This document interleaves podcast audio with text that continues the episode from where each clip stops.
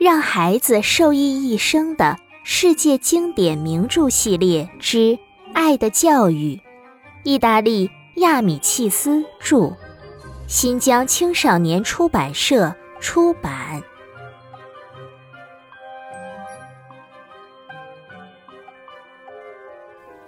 昨天下雪了，大家玩的都很开心。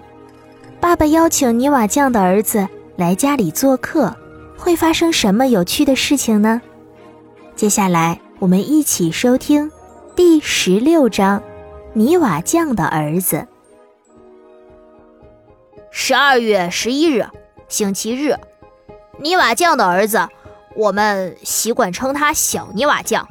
今天应邀来我家里玩，父亲好像比我还喜欢让他来我家。他的到来使我们一家人特别高兴。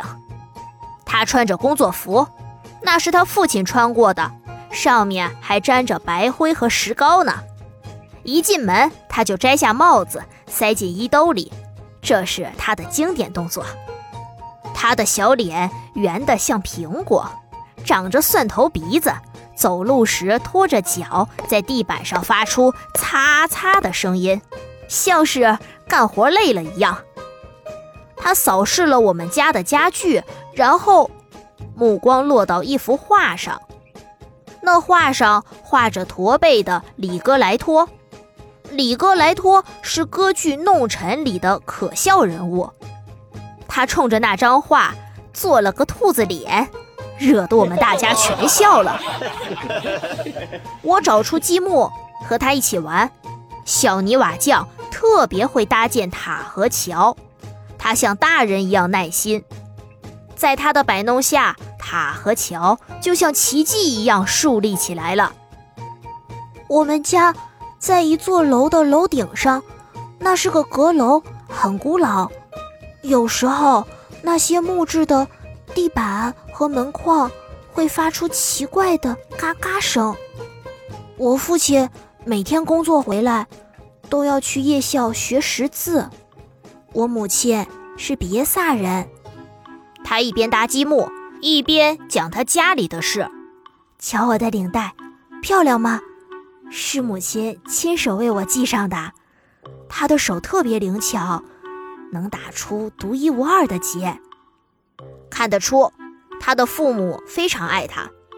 他的衣服虽然很旧，但都补得非常好，足能抵御寒冷。他说：“我父亲个子很高，很强壮。”浑身都是肌肉，他脾气非常好，从不轻易发火。他总是叫我“兔子脸”，因为我常常对他做兔子鬼脸。他说这些话时，我暗暗想，他可一点儿也不像他父亲。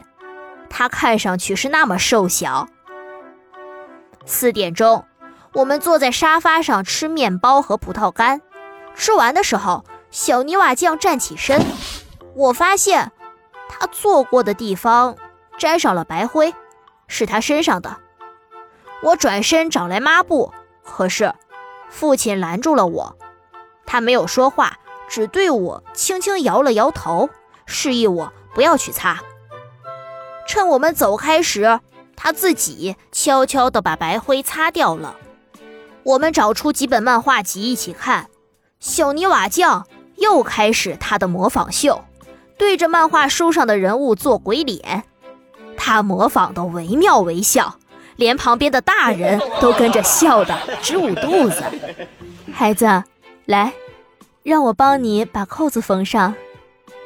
母亲手里捏着一枚扣子，那正是小泥瓦匠工作服上的扣子，不知道什么时候掉了。母亲给他缝扣子时。他的脸涨得通红，扭扭捏捏的，很害羞的样子。他在我家玩得很开心，走的时候连帽子都落下了。走到楼梯平台时，他忽然转过身，又做了个兔子脸。他真是太可爱了。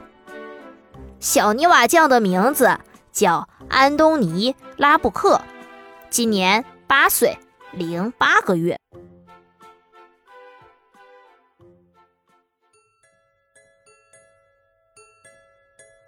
喜欢做兔子鬼脸的小泥瓦匠真是一个可爱的男孩子。